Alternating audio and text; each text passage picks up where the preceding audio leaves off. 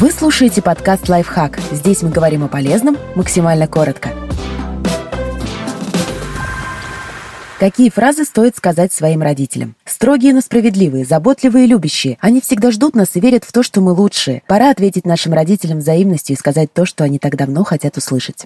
Вы все делали правильно. Каким бы ни были ваши мама и папа, как бы ни старались дать вам лучшее, жертвуя своим сном и покоем, они все равно будут сомневаться, все ли было сделано правильно. Не слишком ли были строги, не перегнули ли с наказанием, когда вы подожгли соседский сарай, не слишком ли баловали вас, стараясь дать все лучшее. Этот страх живет в сердце каждого любящего родителя, и пора уже с ним покончить. Скажите им, что они все делали так, как нужно, что вы благодарны за каждую минуту своего детства и ни о чем не жалеете. Для них это важно.